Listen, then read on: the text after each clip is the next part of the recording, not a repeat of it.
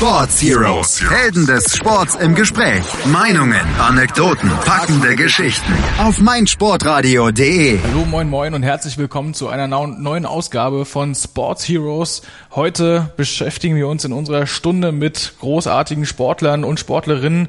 Äh, zum ersten Mal mit einer paralympischen Sportlerin. Und zwar ist heute bei uns Manuela Schmermund, Sportschützin. Moin, moin, Frau Schmermund. Moin, moin.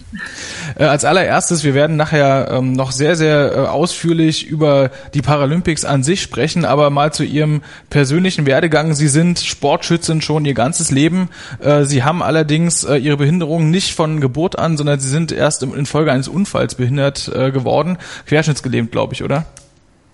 Ja, das ist richtig. Ähm, obwohl meine sportliche Karriere hat mit einer anderen Sportart mal angefangen aber ähm, die längste Zeit äh, meines bisherigen Lebens habe ich mit Sportschießen verbracht, das stimmt. Was haben Sie denn am Anfang für einen Sport ausgeübt? Ich habe Fußball gespielt. Tatsächlich auch schon, ich sage mal, auf professioneller Ebene oder war das dann eher Spaß an der Freude? Nee, das heißt professionell. Ich war ähm, als, als Kind äh, in einem Verein hier im Nachbarort und ähm, zu der damaligen Zeit, ich gehöre auch schon zu den etwas älteren, äh, zu der damaligen Zeit war es hier auf dem flachen Land noch nicht so gängig, dass es Mädchenfußballmannschaften gab. Und da war ich halt das einzige Mädel. Und ähm, ja, als dann so der, die Zeit der Geschlechtsreife einfach kam, hieß es für mich, äh, ja, das äh, können wir jetzt so nicht mehr leisten, such dir lieber eine andere Sportart. Und dann bin ich zum Schießen gekommen. Ähm, und haben Sie am Anfang auch sich gleich auf das Gewehr sozusagen schon festgelegt, weil im Schießen gibt's ja auch äh, noch ganz viele andere Möglichkeiten. Bogen fällt mir als erstes ein. Ja, also Bogen, ähm, also Vereine, die Bogenschießen anbieten, sind hier rundherum auch nicht ganz so viele. Und jetzt direkt bei mir in, in meinem Heimatort ähm, war es überwiegend halt äh, Gewehr und Pistole. Und damals war das dann schon einfach so, dass man mit, mit Gewehr einfach angefangen hat. Und äh, da ich da dann wohl auch schon damals relativ gut die Scheibe getroffen habe, bin ich halt beim Gewehr geblieben. Was mich trotzdem wundert, äh, Sie sind als, als äh, junge Frau dann quasi oder als Jugendliche zum Sportschießen gekommen in einem Alter, wo man ja eigentlich erwarten würde, ganz stereotyp, dass äh, dann die Mädchen oder Jugendlichen eher zum Schminktopf greifen oder sowas. Also ähm, es ist ja schon irgendwo eher ungewöhnlich als Sportart für Frauen. Ähm, was ist denn der ausschlaggebende Grund gewesen, dass Sie dann überhaupt erstmal zum Sportschießen gekommen sind? Der ausschlaggebende Grund. Also eigentlich ist es so, dass ich äh, schon immer also ich bin einfach auch mit äh, Jungs rundherum aufgewachsen und ähm, war vielleicht äh, eher nicht das so ganz so typische Mädchen. Ähm, für mich war halt äh, Baumhäuser bauen und äh, im Schlamm rumspielen wesentlich interessanter, als äh, mich mit Puppen irgendwo zu vergnügen. Ja, und äh, als es um dann äh, Sport habe ich eigentlich immer alles Mögliche schon querbeet gemacht. Ich hatte aber echt einfach keine Lust auf typische Mädchensportarten, also damals typische Mädchensportarten. Und ähm, ja, dann kam es aber beim Schießen, ist es halt auch so, dass man in den Rundenwettkämpfen äh, grundsätzlich auch ähm, Geschlechter, also nicht Geschlechter getrennt, sondern gemeinsam äh, den Sport ausübt. Und es kommt äh, sehr oft vor, dass Mädels in dieser Sportart besser sind als Jungs. Und dann macht das natürlich auch Spaß. Ne? Ähm, das ist tatsächlich äh, für mich sehr verwunderlich. Ich hätte eigentlich immer gedacht, dass Schießen so eine klassische Männerdomäne ist. Aber äh, gut, da haben wir jetzt echt was dazugelernt. Ähm, wie ist denn das bei Ihnen damals gewesen, als äh, Sie Ihre Karriere, möchte ich jetzt mal sagen, so äh, gestartet haben? War das dann schon mit der Ausrichtung Leistungssport oder ähm, kann man sich das eher so vorstellen, dass Sie das als Hobby betrieben haben? Nee, also ähm, angefangen habe, das war wirklich reines, reines Hobby. Ähm, ich habe halt schon, äh, bin halt schon so ein Stück weit, äh, ja, vom Ehrgeiz zerfressen hört sich so negativ an. Ähm, so meine ich das auch gar nicht. Ich bin halt schon grundsätzlich ehrgeizig und ich mag es nicht zu verlieren. Ähm, aber das war jetzt nicht mit dem Gedanken jetzt Richtung Nationalmannschaft oder sonst irgendwas. Ich war halt gut genug für eine Bezirksauswahl und hat bei den Landesmeisterschaften auch äh, Plätze und dann Top Ten und so belegt alles ganz gut und schön, aber jetzt so viel mehr war da eigentlich kein Plan oder so. Ja, ähm, äh, Sie haben es auch äh, dann, ich sage mal, relativ bald geschafft, na, dann doch schon in die Spitze zu kommen. Allerdings äh, kommt da natürlich ein ganz, ganz dramatisches Ereignis dazwischen. Und zwar im Alter von 20 Jahren hatten Sie bei einem äh, schweren Verkehrsunfall dann eben ähm, das Problem, dass Sie da nicht äh, glimpflich rausgekommen sind, sondern eben äh, mit dieser Behinderung dann eben äh, weiterleben mussten. Ähm, das heißt, Rollstuhl auf jeden Fall ähm, ist gar keine andere, also es gibt gar keine andere Option für Sie, oder? Ähm, ja, also nicht glimpflich rausgekommen ist immer auch eine Frage der Perspektive. Ähm, letzten Endes ähm, war das natürlich der Einschnitt schlechthin, der mein komplettes bisheriges Leben und ich war schon, ehrlich gesagt, schon so eine kleine Rampensau mit ähm, Motorradfahren und äh, ja, allem, was so dazugehört, ähm, auf dem Elefantentreffen im Winter mit dem Motorrad und all solche Sachen. Ähm, und dann von einem Tag auf den anderen war halt äh, nichts mehr so, wie es war. Aber es gab halt, äh, ja, hätte halt auch noch eine andere Option nach, äh, durch den Unfall gegeben und das wäre halt überhaupt nicht mehr zu leben. Und ähm, ich hatte in, in der Nacht des Unfalls ähm, am nächsten Morgen schon einen Herzstillstand gehabt und war schon kurzzeitig ähm, tot gewesen und man hat mich dann wiederbeleben können. Und äh, die Prognosen waren sehr, sehr, sehr schlecht ähm, durch massiven Blutverlust mit unzähligen Verletzungen, schweren inneren Verletzungen und, und ähm, auch Frakturen. Aber eigentlich das Einzige, was so an Knochen wirklich ganz war, war an und für sich die Wirbelsäule. Äh, mein Querschnitt ist dann ähm, sechs Tage nach dem Unfall erst eingetreten. Und ähm, nach drei Wochen Koma bin ich dann ähm, ja, wieder aufgewacht und dann kam natürlich die Diagnose wie, wie ein Hammer und, ähm, und dann musste ich irgendwie mich mit dem Ding da anfreunden. Das hat schon so seine Zeit gebraucht und ja, und auch sich dann im, im Leben neu zu sortieren hat seine Zeit gebraucht. Also das war ja gutes Jahr, anderthalb Jahre, wo ich, bis ich überhaupt den Punkt wieder hatte, mich ähm, irgendwie neu zu orientieren oder überhaupt irgendwelche Ideen oder das äh, Teile vom alten Leben wieder aufzugreifen. Sprich, ich hatte äh, den Unfall kurz vor meiner Abschlussprüfung. Ähm, ich habe damals in der Verwaltung gelernt, das sollte eigentlich ein äh, Sprungbrett sein für den Beruf, den ich eigentlich ausüben wollte. Und ähm, muss ich erstmal die Ausbildung fertig machen, gucken, wie das mit meinem Wohnraum ging. Ähm, wir haben in einem alten Fachwerkhaus gewohnt. Das hat natürlich so als Rollstuhlfahrer überhaupt nicht mehr funktioniert. Und ähm, bis man sich da dann wirklich sortiert hat, letzten Endes gingen dann fast äh, sechs Jahre ins Land, bevor ich dann durch einen dummen Zufall wieder überhaupt wieder zum Schießen gekommen bin. Aber die wichtigste Frage ist trotzdem, nach dem Unfall war bei Ihnen äh, eher so ein bisschen depressive Stimmung äh, aufgrund eben dieser Behinderung jetzt oder waren Sie einfach nur froh, dass Sie das überlebt haben? Ähm, oder beides? Ähm, wohl ein Stück weit beides. Also das erste Jahr äh, mehr die depressive Phase. Dieser Unfall, mein darüber ist im Fernsehen, äh, gab es mal eine Dokumentation, an der ich mit meiner Geschichte mitgewirkt habe, hat halt noch einen persönlichen Hintergrund gehabt und ähm, ähm, die dann mal bestehende Partnerschaft ist äh, letzten Endes an der Behinderung äh, sehr negativ gescheitert, auch in der Form negativ. Und das kam dann schon zu dem Punkt, dass ich ähm, ja so weit unten war, Weihnachten 92 war es, dass ich äh, da dann versucht habe, mir das Leben zu nehmen und das hat nicht funktioniert. Und ab der Zeit ja, dann äh, war der Punkt halt da. Entweder verreckst du oder, oder versuchst du irgendwie die Kurve zu kriegen und, und was äh, aus deinem Leben zu machen und Perspektiven irgendwie zu finden und zu entwickeln. Das äh, ganze System der Re äh, Rehabilitation war ja damals auch noch nicht so in dieser Form wie heute.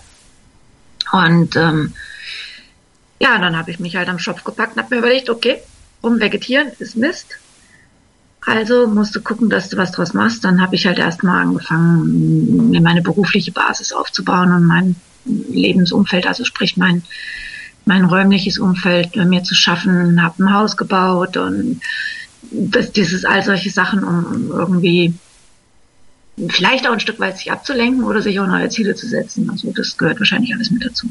Und in welchem äh, Moment war es dann für Sie quasi wieder klar, Sie nehmen wieder das Gewehr in die Hand äh, und betreiben dann weiter den äh, Leistungssport als Sportschützin? Ja, hm. das war eigentlich so überhaupt nicht geplant. Es war wirklich ein ganz dummer Zufall. Der damalige Teammanager, der nicht ganz so weit von mir weg wohnt, äh, ich weiß gar nicht über welchen Kontakt oder wie, äh, haben, sind wir zusammengekommen. Da ging es nur da eigentlich darum, gemeinsame Radtouren zu machen. Und da wusste ich gar nicht, dass der überhaupt was mit Schießen zu tun hat. Und dann haben wir über ach, mehrere Wochen oder fast Monate versucht, einen Termin zu finden, an dem wir gemeinsam Rad fahren.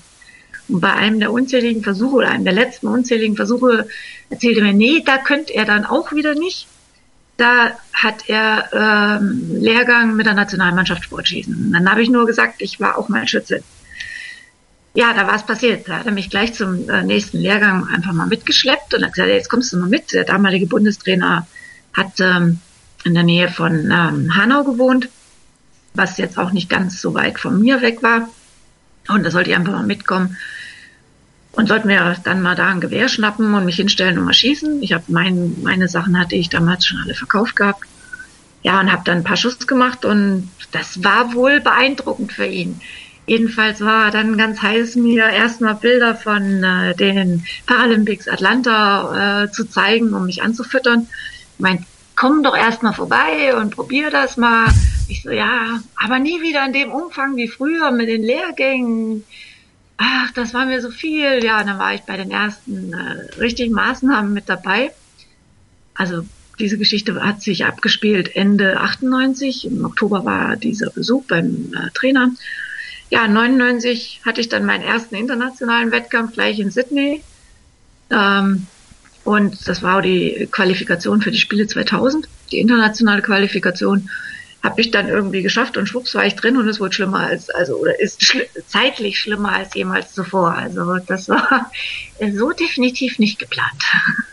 Auf jeden Fall ist es aber auch extrem erfolgreich. Bei uns geht's gleich weiter mit den ganzen Erfolgen, äh, die Manuela Schmermund damit dann auch sammeln konnte. Immerhin Gold, Silber und Bronze bei den Paralympics und Weltcupsiege und deutsche Meisterschaften noch und nöcher. All das gibt's gleich hier bei den Sports Heroes auf meinsportradio.de. Hannover liebt. Die 96 Show mit Tobi. Erste Frage immer an neue Gäste in dieser Sendung. Warum Hannover 96? 60 Minuten schwarz-weiß-grün auf den Punkt gebracht. Gibt es jetzt die große Aufholjagd? Taktische Analysen. Die besten vier Minuten von Hannover 96. Und klare Statements zu den Roten. Dann wird er halt rausgeschmissen, Abfindung gezahlt, der nächste Trainer holt. Hannover liebt. Jeden Donnerstag neu. Als Podcast oder um 11 Uhr auf meinsportradio.de. Die Sports Heroes auf meinsportradio.de. In unserer heutigen Stunde ist Manuela Schmermund bei uns zu Gast. Goldmedaillengewinnerin bei den Paralympischen Spielen im Sportschießen.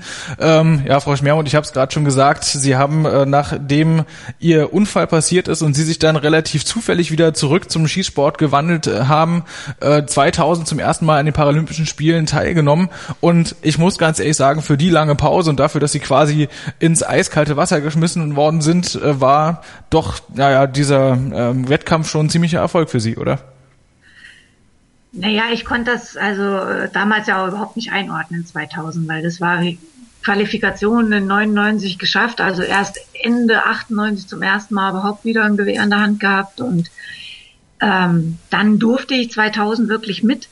Das war natürlich tierisch beeindruckend und, und ausgerechnet dann noch Sydney, das an, am anderen Ende der Welt und so ein die, die ganzen Dinge drumherum, die organisatorischen und die Abläufe, was so Olympische Spiele halt ausmacht oder auch Paralympics, das war mir ja völlig fremd in der Form. Und das war schon wirklich beeindruckend und vielleicht auch ein bisschen erdrückend. Und äh, ich habe mir da nicht wirklich was ausgerechnet und wir haben dann ähm, vor dem jeweiligen Wettkampf gibt es immer noch ein offizielles Training, einen Tag vorher zur gleichen Zeit am gleichen Stand und so.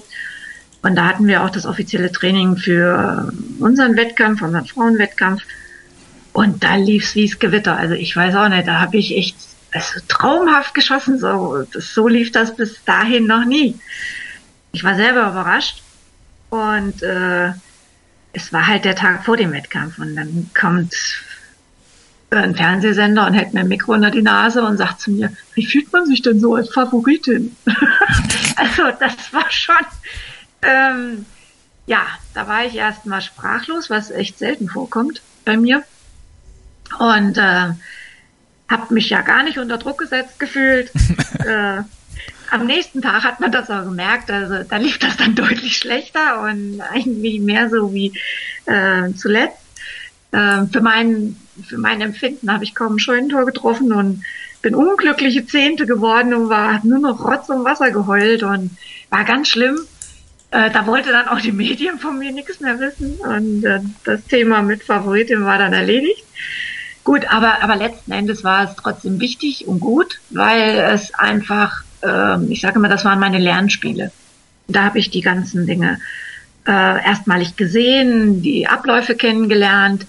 Ähm, das ist schon wesentlich anders als zu normalen Wettkämpfen, normalen Weltcups oder äh, sei es den äh, Rundenwettkämpfen hier vor Ort. Und ähm, das ist dann doch was, was einem hilft, weil wenn man so ganz fremd und erstmals an irgendwas herangeht, ähm, ist halt auch der, der Respekt extrem groß. Und ähm, von daher war das jetzt, war jetzt ergebnistechnisch nicht das Gelbe vom Ei, war sicherlich die richtige Vorbereitung und der richtige Anlauf für 2004 dann in Athen. Ah, das klingt tatsächlich so, als ob Sie, äh, trotzdem Sie ja wirklich völliger Frischling waren, bei den Paralympischen Spielen mit Platz 8 und Platz 10 äh, am Ende wirklich unzufrieden waren. Ja, ich bin, habe ja vorhin, habe ja schon mal erwähnt, so ein bisschen Ehrgeiz habe ich schon in mir. Ich bin Steinbock, das ist halt so. ja gut, das kann ich nachvollziehen. Aber Sie haben äh, tatsächlich sich davon auch nicht aus der Ruhe bringen lassen, denn schon im nächsten Jahr dann gleich erstmal Europameisterin geworden. Ähm, also Ihnen muss dann auch schon klar gewesen sein, Weltspitze, da sind Sie absolut mit dabei, oder? naja, also äh, das ist ja auch so ein bisschen ähm, wie Schwimmen oder Radfahren. Ne? Man man verlernt es nicht ganz. Und ähm, ich habe zwischendurch dann halt schon immer gesehen, was, was möglich ist im Training oder bei, bei anderen Wettkämpfen. Und ähm, so nach anderthalb, zwei Jahren kam eigentlich schon das alte Gefühl auch wieder hoch. Und so dass ich das auch ein bisschen bewerten und einschätzen konnte. Und ähm, ich habe mich dann schon auf jeden Fall vorne mit in der Welt gesehen. Und wollte natürlich unbedingt auch dann mal den ersten großen Erfolg und zum ersten Mal die Hymne hören, weil das ist dann doch was anderes, als wenn man zwar auf dem Treppchen steht, was natürlich trotzdem toll ist, aber dann die Hymne für eine andere Nation gespielt wird, das ist immer ein bisschen blöd. Ja, Definitiv, das kann ich absolut nachvollziehen. Ähm, Sie haben also tatsächlich äh, sich sportlich dann so weit entwickelt, dass ähm, klar war, okay, Olympia 2004, da können Sie auf jeden Fall ähm, um die Medaillen mitspielen. Wann war Ihnen denn klar? Ähm, Sie haben es ja in einer Disziplin geschafft, Gold zu holen, in der zweiten noch Bronze. Ist natürlich eine, eine wunderbare ähm, Bilanz nach so einen Olympischen Spielen. Wann war Ihnen denn klar, okay, das für Gold, das, das passt, ähm, das kann mir auch keiner mehr nehmen? Ganz ehrlich, ja. nach meinem allerletzten Finalschuss, weil der hätte noch schön in die Wallerei gehen können, so wie ich gezittert habe. also das war, ich, ähm, mein Traum ist immer noch die, die Kleinkaliberdisziplin, diese 3x20, wo ich dann Bronze geholt habe. Das ist so die Königsdisziplin für die Mädels. Und das ist so das, wo ich eigentlich immer stärker hin trainiert habe drauf und äh, stärker auch drauf fixiert war. Und das Luftgewehr lief mehr nebenbei. Und das ist aber jemals der Auftakt der Spiele. Das ist halt Luftgewehr. Und ähm, als dann 2004 ähm, ja der Vorkampf rum war und mein Coach zu mir kam und sagte, du stehst auf eins. Das war dann auch das allererste Mal, dass ich auf eins im Finale gegangen bin. Ich muss ganz ehrlich sagen, mir ging der Arsch auf Grundeis. Ich habe so einen Schiss gehabt. Das war äh, schon echt krass. Und als das Finale anfing, dann kam erst die Probezeit ja, wo, wo man sich dann halt so ein bisschen einrichtet und, und äh, so ein bisschen das Gewehr justiert, da macht man ein paar Probeschüsse, Testschüsse. Ich habe das Ding gar nicht getroffen. Ich habe es versucht, technisch sauber zu machen, aber ich habe so gezittert und da habe ich die Mitte einfach nicht getroffen. Ich sage, okay, du hast jetzt versucht mit sauberem Schießen, das hat nicht funktioniert. Jetzt musst du deine Taktik ändern. Jetzt muss das so funktionieren. Du versuchst einfach irgendwie halbwegs gerade von oben reinzukommen. Wenn du das Ding irgendwie siehst, zieh einfach ab, egal wo er hingeht. Das hat so genial funktioniert. Ich war selber ganz erstaunt, aber äh, ja, und äh, nach dem letzten oder beim letzten Schuss, ich habe, äh, ich wusste äh, nicht mehr genau, ob ich Vorsprung habe und wie viel und überhaupt. Ja, wieder einfach nur irgendwie das Ding raus. Ich will das jetzt nur noch rauskriegen. Ich habe mir Ball in die Hose gemacht vor Angst. Also ja, und dann flog er auch noch in die Zehen und äh, dann kam mein Blick nach hinten und dann sind alle aufgesprungen wie doll und, und waren total bekloppt und haben Tränen in den Augen gehabt. Und da wusste ich, ja, es hat wohl doch gereicht. Und ja, da sind dann ganze Gebirgsketten abgefallen und äh, das war dann schon was ganz Besonderes. Das hört sich auf jeden Fall ganz schön dramatisch an. Also ähm, wir reden ja gleich noch über die Sportart Sportschießen an sich, äh, denn äh, ganz ehrlich, so so eine große Spannung traut man wahrscheinlich dem Sport gar nicht zu. Aber ähm, was ich gerne noch wissen möchte, Sie haben ja dann auch ähm, 2008 und 2012 noch an den Paralympischen Spielen teilgenommen. Ähm, 2008 unter anderem nochmal Zweite im Luftgewehrschießen. Ähm, das Sportgewehr, also das Kleinkalibergewehr, äh, Kleinkalibergewehr, Dankeschön. Ähm, da haben Sie es dann nicht mehr in die Medaillenränge geschafft äh, 2012 auch nicht im Kleinkaliber, aber da sind sie äh, im Luftgewehr trotzdem noch ziemlich erfolgreich geworden. Warum konzentrieren sie sich denn einfach nicht aufs Luftgewehr? wenn das ja wirklich so funktionieren würde und ich die Garantie hätte, dass es so funktioniert. Ich meine, letzten Endes, wenn eine Medaille bei rauskommt, ist es ja eigentlich auch völlig piep egal, bei welcher Disziplin. Und äh, das hat jetzt drei Spiele hintereinander geklappt mit der Technik, also vielleicht sollte ich es dann doch beibehalten. Ähm, Sie haben aber jetzt trotzdem mit einer Goldmedaille, einer Bronzemedaille, zweimal Silber eine ordentliche Sammlung schon zusammen. Äh, natürlich haben wir aber auch in gerade mal zwei Jahren die nächsten Olympischen Spiele und Sportschießen ist ja jetzt keine Sportart, die irgendwie körperlich einen so fertig macht, dass man damit mit äh, 35 aufhören muss. Wie sieht denn der Plan aus? Machen Sie noch weiter? Also Rio grundsätzlich steht schon noch auf meiner Agenda. Also das würde ich schon gerne noch mitnehmen. Ähm, aber dass Sportschießen nicht bedeutet, dass man körperlich irgendwie fit sein muss, das stimmt jetzt nicht so ganz. Das ja, ja, na klar. Also es ist ja ist jetzt kein Gewichtheben, wo man dann wirklich sagt, man hat seinen Körper ja. zugrunde gerichtet irgendwann. Ja, ja, das stimmt, das stimmt schon. Aber ähm, wenn man braucht, kann sich ja nur mal so ein bisschen ausrechnen. Ähm, mein Luftgewehr wiegt etwa fünf Kilo. Mein Kleinkaliber wiegt sechs Kilo. Ähm, wenn ich Kleinkaliber schieße, sind das äh, 60 Wettkampfschüsse plus beim Dreistellungskampf etwa 50 Probeschüsse, also 110, sagen wir mal 100 Schuss. Das ist jetzt rein Wettkampf. Wenn ich trainiere, trainiere ich bei einer Trainingseinheit auch mal locker über den Tag hinweg so 250 bis 300 Schuss. Ich hebe aber auch manchmal das Gewehr hoch, ohne einen Schuss zu machen, weil der Anschlag nicht hundertprozentig passt. Und wenn man das dann mal das Gewicht des Gewehres nimmt, dann weiß man auch, was so ein Schütze so um sich rumstemmt. Es ist auf jeden Fall äh, gar nicht mal so wenig, wenn ich mir das jetzt gerade mal so anhöre. Ich hätte nicht gedacht, dass die Gewehre so schwer sind. Aber Sportschießen allgemein ist ja ähm, eine Sportart, die ich sowieso ziemlich interessant finde. Was gehört eigentlich ähm, dazu? Ähm, das ist ja wahrscheinlich bei ähm, behinderten oder nicht behinderten Sportlern kein, kein großer Unterschied. Was muss man eigentlich für Voraussetzungen mitbringen, um Sportschütze zu werden? Ich meine, äh, reicht's aus, wenn man mal mit seinen Freunden betrunken nachts mit einem Luftgewehr irgendwie auf Büchsen geschossen hat oder gehört da schon ein bisschen mehr dazu? Ein ganz klein wenig mehr gehört schon dazu. also äh, Talent ist ja nie verkehrt, egal in welcher Sportart. Ähm, ein bisschen Kopf ist auch nicht schlimm äh, oder nicht schlecht, weil man dann so ein bisschen sich auch mit seinem Sportgerät auskennen kann. Da geht es auch ein bisschen um Technik, um Schrauben und äh, um Einstellungen und ähm, dann halt auch die ähm, notwendige Intelligenz, die Abläufe zu verarbeiten, auch vom Kopf her also Kopf, Körper und Geist müssen zusammenpassen. Es ist auch das Umfeld an, äh, an der Stelle auch sehr wichtig, was passen muss. Man ist da zwar äh, ein Stück weit als Einzelkämpfer, aber wenn die Birne nicht frei ist, funktioniert's nicht. Und ähm, das sind halt dann schon wichtige Komponenten neben der Technik, die man äh, einfach auch erlernen muss und die halt wirklich Zeit braucht.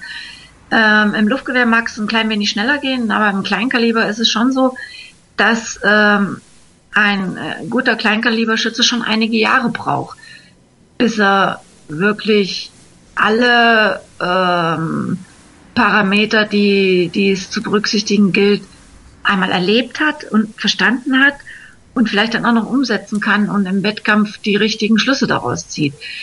Ähm, das ist schon eine sehr komplexe Angelegenheit. Mhm. Und äh, wie kann man sich das denn äh, vorstellen?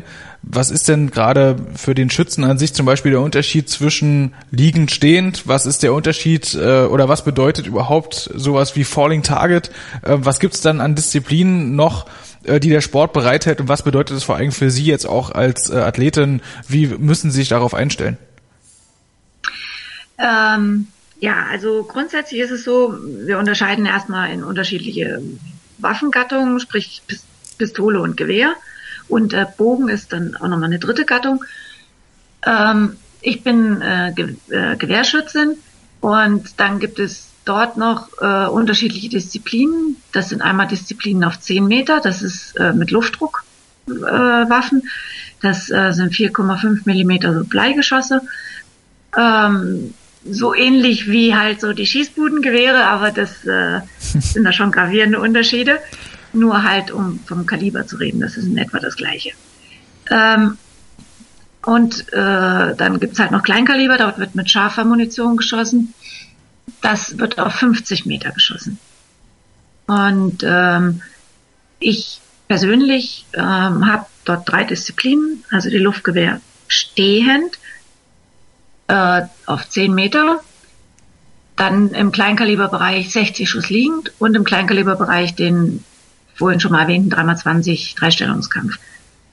Bei uns, also die, die Überschriften oder die Titel der Disziplinen sind von den Fußgängern übernommen. Für uns ist es so, dass wir äh, dem Anschlag, dem Oberkörperanschlag der Fußgänger, die, den die Fußgänger haben, nachahmen. Das heißt, bei, wenn wir stehend sagen, der komplette Anschlag heißt Luftgewehr stehend Freihand. Wir sitzen dann zwar, oder in meinem Fall, ich sitze zwar, aber habe die Waffe quasi Freihand, habe nur einen, einen Ellbogen auf der Hüfte aufgestützt und die Waffe liegt Freihand ansonsten in meinen Händen. Das heißt stehend. Okay. Ähm, beim Liegend ist es so, dass der Fußgänger auf so einer Britsche liegt, mit beiden Ellbogen aufgestützt.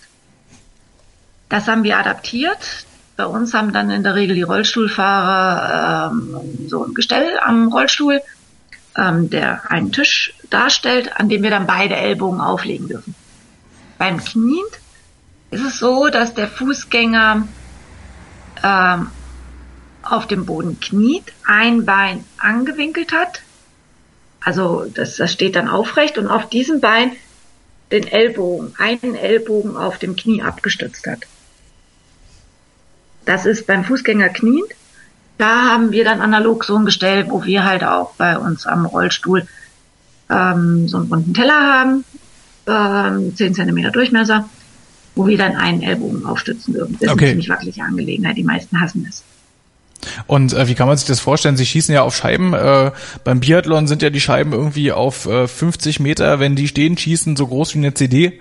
Äh, wie groß ist es denn bei Sportschützen und vor allem, wie sind äh, die einzelnen Abstände der Punkte? Ringe nennt man sie, glaube ich. Ringe, ja. Also die Scheibe ist auch in etwa so groß. Aber unser Ziel, was wir treffen wollen, es ist also direkt in der Mitte, da ist es beim Kleinkaliber ist die 10, ah, wie groß ist denn die? Ähm, vielleicht einen halben Zentimeter Durchmesser. Das heißt, Sie schießen aus 30 Metern, nee, was, was, 50 Meter? 50 Meter. Auf einen halben Zentimeter. Ja. Das ist aber eine durchaus 10. amtliche Leistung. Mann, Mann, Mann.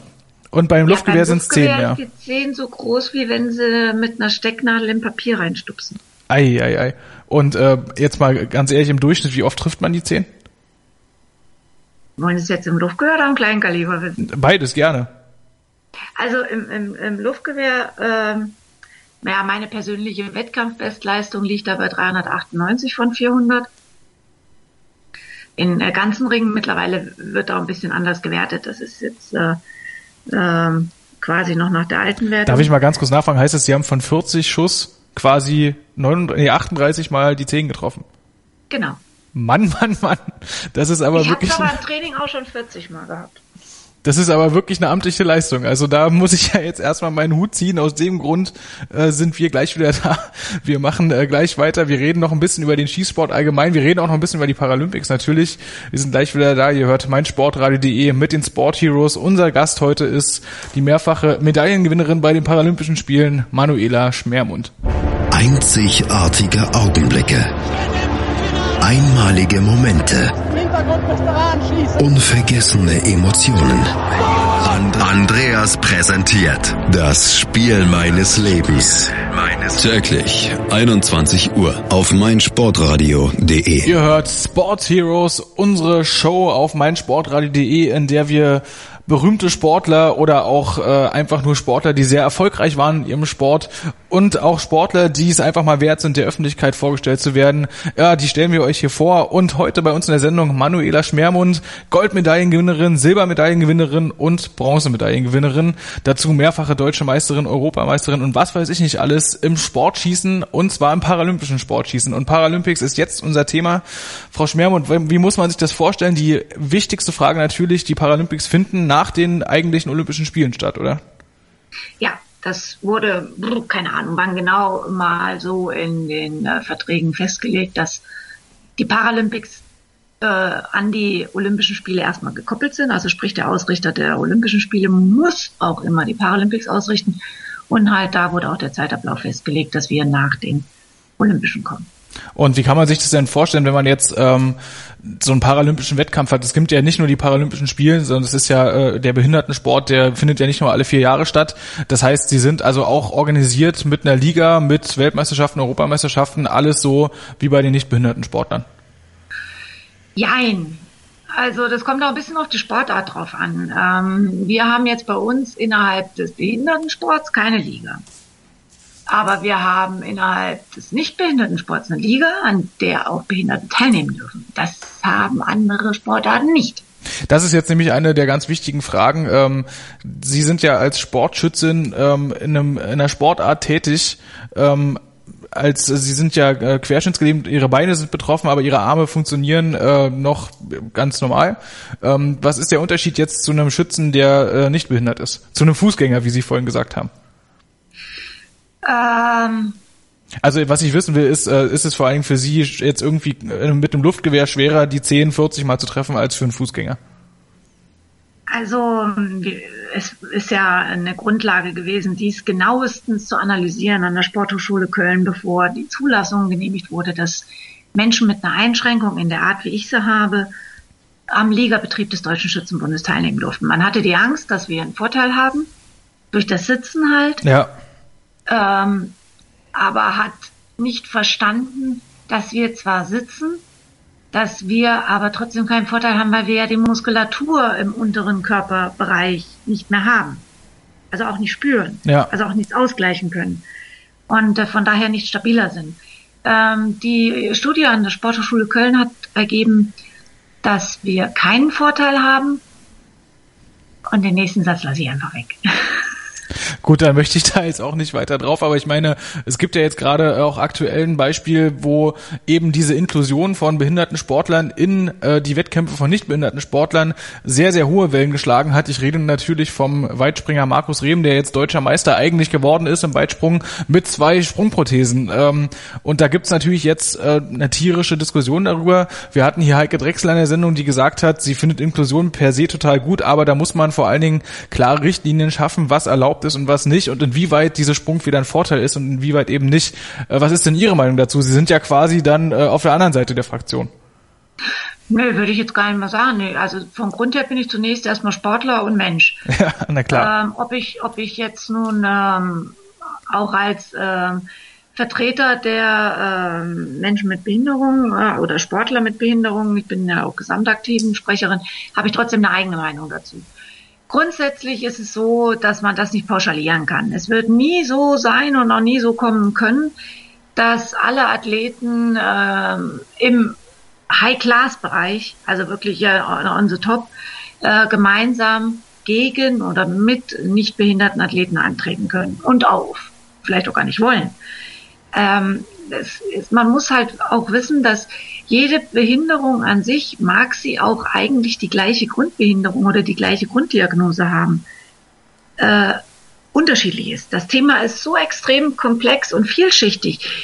Das kann man gar nicht so pauschal beantworten. Wenn aber denn ein Athlet sich dafür entscheidet und, und die Möglichkeiten sieht und auch die äh, sportlichen Fähigkeiten besitzt, dann müssen Rahmenbedingungen her und auch Regelungen her, die halt ganz klar festlegen, geht's oder geht's nicht. Sprich, also ähm, wie lang, äh, also in, in diesem Fall, wie lang darf so eine Prothese sein, dass sie wirklich biomechanisch analog dem fehlenden Gliedmaß äh, ist, auch in seiner Funktion als ähm, ähm, als Kraftverwerter oder, oder Sprungkraftverwerter, wie man das auch immer bezeichnen mag. Also ich bin da jetzt auch nicht ganz so äh, Spezialist da drin. Und äh, wenn es da die Möglichkeit gibt, dort ganz klare äh, Regelungen zu treffen und, und vorzugeben, dann äh, ist das so und dann sollte man auch die Zulassung gewähren. Ähm, aber es wird nie so weit kommen können, dass das alle ähm, äh, Athleten können. Das ist einfach zu vielschichtig, zu unterschiedlich. Und wie ist das bei Ihnen persönlich, wenn Sie jetzt bei den deutschen Meisterschaften antreten, äh, wo eben nicht behinderte und behinderte Sportler einfach durcheinander gemischt werden? Äh, hat man dann vielleicht auch damit zu kämpfen, dass da vielleicht äh, auch mal ein Spruch kommt äh, oder dass man vielleicht sogar, dass die Leistung nicht so anerkannt wird, weil man ja eben zum Beispiel sitzen darf? Ach Gott, das wird sicherlich kommen, aber äh, mein Gott, untereinander als Fußgänger oder untereinander als Rollifahrer neckt man sich auch. Also, da muss man halt an einer gewissen Stelle einfach drüber stehen. Ähm, wir haben es halt wissenschaftlich belegt, wie, wie es äh, aussieht. Ähm, das ist anerkannt. Die meisten Schützen haben damit auch kein Problem. Gut, in der Regel ist es auch so, es hat kein Sportler damit ein Problem, wenn er nicht überholt wird. Ne? Das ist, ist halt nun mal so. Und von daher ist es auch ganz gut, dass es in der Diskussion ist. Das äh, belebt das Thema und ähm, finde ich schon in Ordnung. Aber man kann hier keine pauschale Empfehlung oder pauschale Urteile geben. Das ist einfach viel zu komplex und viel zu kompliziert. Und, und wenn, dann geht es nur darum, äh, Individuallösungen anzustreben ähm, oder zu gucken, bis zu welchem Grad ist, ist eine äh, Einbindung auch in die laufenden Wettkämpfe möglich oder auch nicht, in welcher welcher Sportart und auch noch in welcher Disziplin. Es gibt ja auch gar nicht für alle behinderten Disziplinen analog nicht behinderte Disziplinen. Oder halt umgedreht. Also ich äh, meine, ich habe bei uns jetzt zum Beispiel auch noch keinen Stabhochspringer gesehen oder so. Das stimmt natürlich. Ähm, ist im Rollschuh ein bisschen doof, das Ding kommt so schlecht hoch. Aber ähm, was ich damit äh, sagen will, da wo es möglich ist, sollte man es tun. Das widerspricht ja auch nicht einem gemeinsamen Training.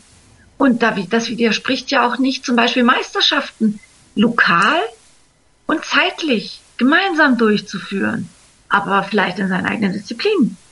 Also sprich, Synergieeffekte irgendwie zu nutzen, um Begegnungen zu schaffen, um zueinander zu kommen, um äh, Ressentiments und Befindlichkeiten abzubauen und vielleicht auch durch ganz neue kreative Einflüsse äh, neue Entwicklungen zu fördern. Also ich denke, da muss man ein bisschen anders herangehen, als der, der gemeine Deutsche es an und für sich so tut. Ja, der gemeine Deutsche fragt natürlich immer in allererster Linie, ist das denn alles auch so korrekt, wie das da abläuft? Das ist ganz klar. Deswegen hoffe ich, wir konnten da jetzt ein bisschen dagegen steuern. Ich habe auch noch eine Frage ähm, im Hinsicht auf die Förderung durch Verbände und so weiter und so fort, auch durch äh, auf, auf äh, Sponsoring hinaus. Ähm, wie sieht denn das bei Ihnen finanziell aus? Sie, Sie haben ja unter anderem auf Ihrer Homepage auch geschrieben, dass zum Beispiel so Trainingslager, in denen man sich mal wirklich drei oder vier Wochen richtig ähm, intensiv mit der Sportart befasst, finanziell einfach nicht möglich sind. Da stehen sie natürlich ähm, relativ, ich sag mal, schon problematisch da, wenn man das vergleicht mit Fußballern, aber auch mit Sportlern wie Biathleten oder äh, was weiß ich, Alpinskifahrern, die tatsächlich Ewigkeiten in Trainingslagern verbringen können. Ähm, ist das ein Phänomen des Sportschießens? Ist das ein Phänomen der gesamten Paralympischen Spiele? Ähm, wo kommt das denn eigentlich her? Ich denke mal, das ist das Los der Randsportarten und in unserem Fall vielleicht noch der Rand-Randsportart. Leider ist es so. Also äh, Sponsoring sieht einfach grottig aus, das muss man an der Stelle so sagen. Und äh, wenn man mal ein bisschen Glück hat, findet man einen Einzelsponsor. Äh, aber dazu, nee, das bisschen Glück ist falsch. Äh, da muss man viel Glück haben. Ähm, jetzt speziell in meiner Sportart über die Jahre hinweg, äh, an denen, denen ich halt auch erfolgreich war, ist halt schon so, dass man Kontakte knüpft und dass man auch die Unterstützung zum Beispiel von, von Munitions- und Waffenherstellern hat, die einem dann auch ähm, mal ein Produkt zur Verfügung stellen äh, zum Testen oder auch mal äh, Munition für einen gewissen Zeitraum zur Verfügung stellen. Das ist dann schon riesig, aber meist auch leider das Ende der Fahnenstange und ähm, dann wirklich mal vernünftige vernünftige Trainingsmaßnahmen, wenn wir hier über Wochen oder zwei Wochen Maßnahmen reden, äh, das kann man nicht finanzieren. Also ähm, wir, wir müssen eh schon einen Teil von Wettbewerben sowieso selbst finanzieren. Meist reicht das Geld auch von Seiten des Verbandes nicht für alle ähm, Weltcups oder Maßnahmen aus. Ähm, das betrifft auch mehrere Sportarten und ähm, das ist einfach viel zu wenig. Also wirklich viel zu wenig. Und ähm, natürlich würde ich äh, mich sehr freuen, wenn äh, dieses Interview hier dazu beitragen würde, wenn nicht vielleicht doch äh, nochmal an den Mann oder Frau oder Firma gebracht werden könnte, die gerne da bereit ist, ein bisschen zu unterstützen. Also ähm, ja, das war jetzt gerade ein offizieller Aufruf an alle Hörer, äh, sehr gerne äh, entweder bei Frau Schmermund direkt übers Internet oder auch über uns. Wir vermitteln das gerne weiter, kein Problem. Sponsoren sind immer gerne ähm, ja gerne gesehen. Äh, Frau Schmermund, ich sehe aber zum Beispiel, dass Ihre Hauptrivalen meistens aus dem Osten kommen, in, und zwar nicht aus der DDR, aus der ehemaligen, sondern schon äh, Russland ist da ganz stark vertreten, China, Südkorea. Ähm, läuft denn da die Förderung irgendwie anders? Kann man sich von den Ländern irgendwas abschauen oder haben die mit den gleichen Problemen zu kämpfen? Also China, Südkorea hat kein Problem. Also das sind alles Profis. Muss man auch ganz klar sagen. Und ähm, äh, die brauchen sich nicht die Sorgen zu machen, wie verdiene ich mein tägliches Brot noch nebenher? Ähm, wie kann ich mein äh, Fahrzeug finanzieren, was ich brauche, ohne dass ich komplett aufgeschmissen bin? Wie kriege ich äh, meine Verpflegung geregelt? Ähm, wie kriege ich ähm, im Winter einen warmen Hintern, in dem ich mir Heizöl leisten kann? Ähm, die brauchen sich an der Stelle nicht ganz so viele Gedanken zu machen, die äh, der gemeine Sportler in Deutschland schon machen muss. Also das sind wir aber nicht nur im Behindertensport betroffen, das betrifft auch genauso Randsportarten im Fußgängerbereich. Ähm, es ist bei uns so, dass wir in der Regel keine Profis sind, ein Teil schon, gewisse Semi-Profis, die halt äh, zum Beispiel bei der Bundeswehr untergebracht sind oder Bundespolizei. Das ist auch gut, dass es dies so gibt. Aber ein ganzer großer Teil hat das eben auch nicht. Und die gehen halt nebenher noch, in Anführungszeichen nebenher, arbeiten, um halt ihren Lebensunterhalt und auch mal eine spätere Rente in irgendeiner Form zu finanzieren, ähm, wo es halt keine Absicherung aus den Reihen der Verbände gibt. Und das muss man halt auch als sportbegeisterter Fan an der Stelle auch wissen. Die Spitze des Eisbergs ist gut versorgt, aber der ganze breite Kern, der unterm Wasser, unter der Wasseroberfläche ist, und wie gesagt, egal ob Behinderten oder nicht Behindertensport, der hat das alles nicht. Der muss gucken, wie er das auf die Kette kriegt. Aber da fällt mir, da fällt mir doch gerade ein, Sie haben es äh, doch gerade gesagt, dieses Halbprofitum in Anführungszeichen, indem man dann zum Beispiel Sportsoldat bei der Bundeswehr ist, das würde sich doch äh, gerade bei, einem, bei einer Sportschützin wie Ihnen anbieten. Das springt einem doch fast ins Auge. Ich meine, äh, als, als Soldatin muss man auch schießen. Warum dann nicht gleich im Zusammenhang mit dem Sport schießen? Ja, aber ich glaube, ein Soldat braucht nicht gleich zwei Sanitäter, die ihn irgendwo auf dem Kriegsschauplatz heben, damit er auch die richtige Position hat. Ja, da, Nein, das stimmt Spaß, natürlich. Spaß beiseite.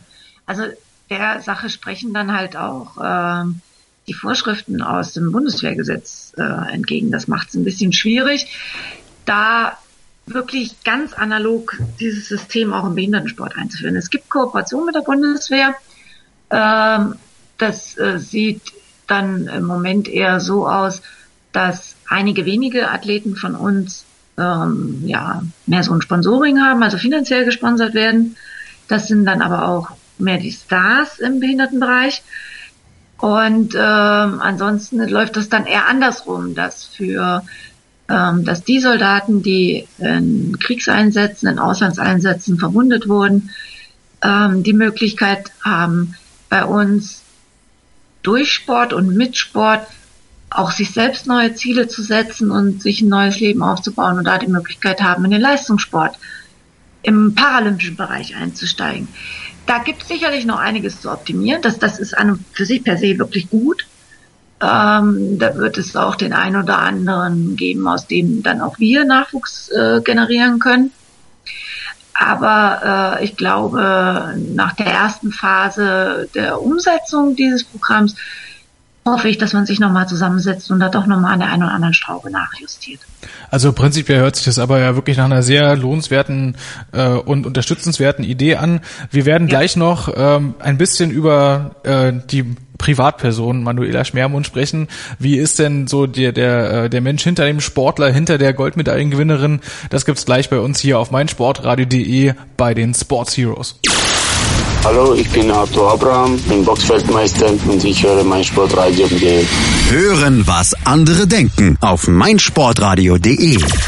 Ihr hört meinsportradio.de mit den Sports Heroes. Bei uns ist heute Manuela Schmermund, Goldmedaillengewinnerin im Sportschießen und zwar bei den Paralympischen Spielen. Frau Schmermund, äh, Sie sind neben dem Sportschießen auch noch begeisterte Fußballfanin, wenn man das so sagen kann, äh, Anhängerin des FC Bayern München, was mich persönlich besonders freut, da äh, ich ja, wie unsere regelmäßigen Hörer wissen, hier immer so ein bisschen alleine bin mit der Position. Ja, Frau Schmermund, erstmal das ganz Wichtige, äh, wie sind Sie überhaupt Bayern-Fan geworden? Das muss, das muss ich jetzt einfach mal wissen. Also wenn ich jetzt sagen würde, es wäre ein Gendefekt, wäre es ja negativ. Also ähm, ich bin ganz glücklich darüber, dass das äh, familientechnisch vererbt wurde. Also unsere ganze Familie ist äh, Bayern-Fan, schon immer. Also wirklich schon immer. Ich habe auch noch eine Kaffeetasse von 1972 mit, äh, also eine, eine Bayern München Kaffeetasse natürlich mit Unterschriften drauf und so. Also total genial. Paul Breitner und Uli Hoeneß auch schon mit dabei? Äh, ja, ja, die haben ja damals erst angefangen. Das wissen ja die wenigsten, die waren ja noch ganz ja, jung ja. zu der Zeit. Ähm, was ist so, haben Sie jetzt äh, gerade auch, wo die WM äh, vorbei ist und Deutschland ja zum Glück mal wieder Weltmeister geworden ist, irgendwie gerade so aus bei den deutschen Nationalspielern irgend so einen heimlichen Liebling, wo Sie auch sagen würden, der passt so charakterlich in die Welt? Also ein Stück weit von der Type her ist es sicherlich der Müller, muss man halt einfach sagen. Also der schwätzt, wie ihm der Schnabel gewachsen ist. Ähm, zeigt auch Emotionen, ähm, ist aus meiner Sicht mit der authentischste. Äh, noch nicht ganz so weich gespielt wie alle anderen. Ja, da hat vielleicht das Medientraining an seiner Stelle irgendwo ein bisschen versagt. Ein anderer, der nicht ganz so weich gespielt ist und da spannen wir den Bogen zurück zu äh, dem Behindertensport ist Slatan Ibrahimovic. Also auch wenn es jetzt mit den Paralympics nichts zu tun hat, aber es gibt ja als äh, kleine private Initiative immer diese Fußball-Weltmeisterschaft von geistig Behinderten, also wo ausschließlich geistig behinderte Spieler in der Mannschaft spielen. Und da hat ja Slatan Ibrahimovic gesagt, als er gefragt wurde, ob er sein Trikot zur Verfügung stellt, damit man da ein bisschen Geld äh, reinholen kann, hat er gesagt, nein. Warum? Weil er es gleich ganz bezahlt hat. Das ist eine Geste, ähm, die ist eigentlich absolut teilenswert, oder? nachahmenswert. Also ich würde mir wünschen, dass der ein oder andere deutsche Profi, der vielleicht gerade einen mega geilen Vertrag abgeschlossen hat oder eine geile oder vielleicht auch der ein oder andere Trainer, der gerade eine hübsche Abfindung bekommen hat nach der Entlassung, vielleicht da doch auch äh, dem Beispiel Folge leisten würde und äh, da ein bisschen mehr Unterstützung in diesem Bereich geben würde, weil äh, es ist auch bei uns äh, schwierig, ähm, diese ganzen Angelegenheiten zu finanzieren. Und äh, ich weiß, dass der deutsche Fußball an und für sich, der spricht der DFB, auch vertreten durch seine Stiftung, sehr, sehr viel tut auf dem Gebiet. Aber ähm, letzten Endes ist es beim DFB ja auch nicht so, dass die Mittel unendlich sind, auch wenn viele das glauben mögen. An der Stelle möchte ich gern meinen ehemaligen Arbeitgeber in Schutz nehmen. Das ist nicht so. Und er tut extrem viel, was äh, auch gerade diesen Bereich angeht. Ähm, ist er sehr, sehr engagiert. Ähm, jedoch ähm, ist das noch weit weg von dem, was halt Spieler in Deutschland tun könnten.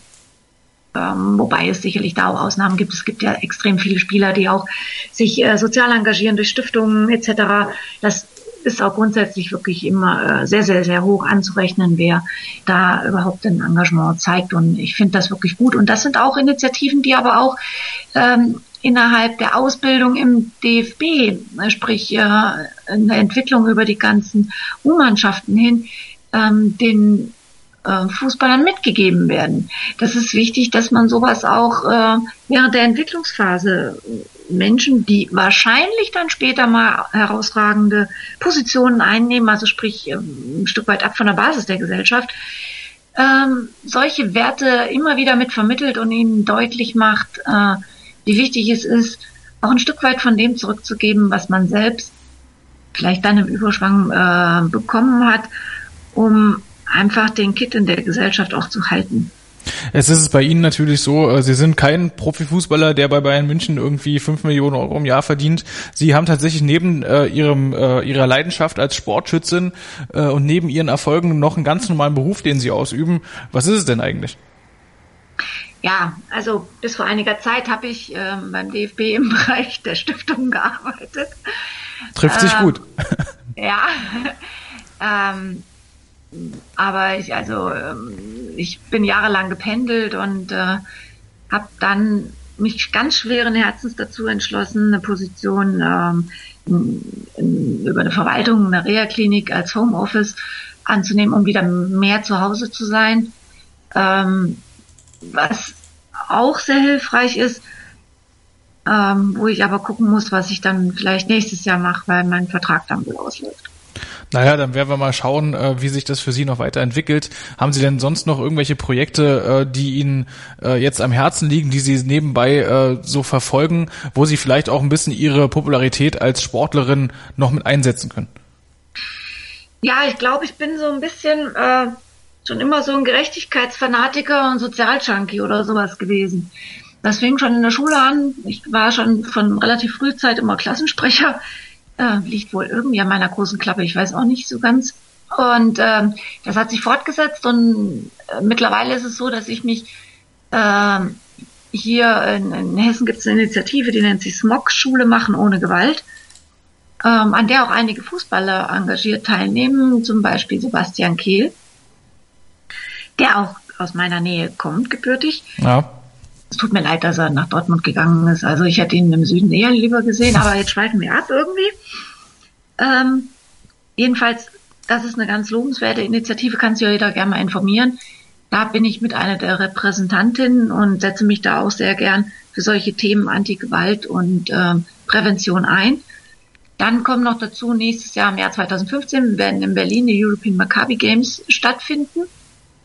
Und äh, dort wurden Botschafter gesucht oder Repräsentanten für Sportarten, so Paten. Und da hat man mich angefragt und da war ich auch ganz stolz drüber, dass ich dort die Patin für den Bereich Sportschießen sein darf. Aber trotzdem nochmal zurück zur Schule machen ohne Gewalt. Das ist in dem Moment also ähm, eine Initiative, wo es darum geht, eben irgendwelche Vorfälle, die an Schulen passieren, ähm, einzudämmen. Jetzt kommen Sie allerdings aus dem äh, wunderschönen ländlichen hessischen Raum. Äh, diese ganzen, ich sage mal, die Probleme, die zum Beispiel in Berlin, Neukölln oder was weiß ich an den Schulen entstehen, die sind doch eigentlich für Sie relativ weit weg, oder nicht? Nee. Ich glaube, das ist ein Fehler, wenn man so denkt. Also die sind vielleicht ein Stück weit im Vorsprung, aber ähm, weg sind die nicht äh, bei uns. Also das gibt's auch bei uns auf dem platten Land. Ich meine, wir, wir wohnen ja jetzt nicht äh, in einem Bereich, wo äh, wo es kein Internet oder auch kein Telefon oder auch keine Autos gibt. Also ähm, das ist gar nicht so weit weg, wie wir glauben. Und es gibt auch immer, es geht eigentlich darum, den Anfängen zu wehren. Also dieser Verein bietet Module an, ähm, der quasi, die quasi vom Kindergarten bis nach dem Abitur reichen, auch den Eltern äh, Hilfestellung bieten sollen, um halt wirklich auch gerade den, den, den Anfängen äh, Einhalt zu gebieten und, und Lösungen aufzuzeigen. Und ähm, die Initiative ist auch in Europa mittlerweile ein Begriff, äh, von der Europäischen Union schon ausgezeichnet worden. Und ähm, auch Rheinland-Pfalz hat sich da äh, schon ähm, hat sich schon interessiert gezeigt und ähm, das ist jetzt keine Initiative rein nur für den ländlichen Raum. Also das geht auch deutlich darüber hinaus. Und ich glaube, das ist äh, eine ganz interessante Geschichte, die man sich auch in der Stadt mal etwas genauer anschauen sollte und vielleicht äh, den Kontakt suchen und äh, das ein oder andere, gerade was auch an Erfahrungen schon vorhanden ist, auch für ähm, Großstadtbereiche zu nutzen. Also unterstützenswert auf jeden Fall. Äh, da unsere Sendezeit schon fast wieder um ist, habe ich noch zwei ganz wichtige Fragen an Sie, ähm, Frau Schmermund. Die erste Frage ist in der Regel immer sehr, sehr schwierig zu beantworten, aber ähm, Sie haben ja jetzt nun relativ viel schon erreicht, äh, viele Medaillen gewonnen, viele Meisterschaften gewonnen. Gibt es denn für Sie sportlich, aber auch privat noch ein Ziel, wo Sie sagen, das muss auf jeden Fall noch sein in meinem Leben? Ja, also sportlich hätte ich gerne äh, auf jeden Fall noch mal eine Kleinkalibermedaille in Rio. Und äh, privat, ja, privat, da wünschte ich mir noch mal so einen Abstecher nach Hawaii.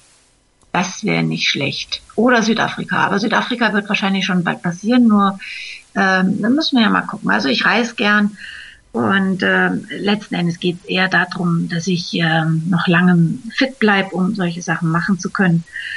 Und äh, vielleicht dann auch mal irgendwann mal Zeit habe für ein Privatleben. Das, das wäre ja auch ganz wichtig, weil das gibt's bei mir eigentlich gar nicht. Ja, also zwischen Sport und, und Beruf, das kann ich schon nachvollziehen. Vielen Dank, Frau Schmermund. Danke für Ihre Zeit, danke für das Interview. Äh, ich wünsche Ihnen natürlich noch äh, sehr viel Erfolg jetzt in der äh, Bundesliga natürlich bei den nächsten Paralympischen Spielen in Rio, bei allen möglichen Meisterschaften, die noch so kommen. Und wir beschließen unsere Runde Sports Heroes für heute. Bis zum nächsten Mal. Sports Heroes, Helden des Sports im Gespräch auf meinsportradio.de. Ich habe mich natürlich schockverliebt, weil die war wirklich ganz, ganz klein. So begann die Mensch-Hund-Beziehung zwischen Christina und Tierschutzhund Frieda. Und wie es danach, nach dem ersten Moment der Verliebtheit, so weiterging und welche Klippen es danach zu umschiffen galt, das hört ihr in der neuen Ausgabe von Iswas Dog, dem Podcast für harmonische Mensch-Hund-Beziehungen. Iswas Dog mit Malte Asmus. Überall, wo es Podcasts gibt.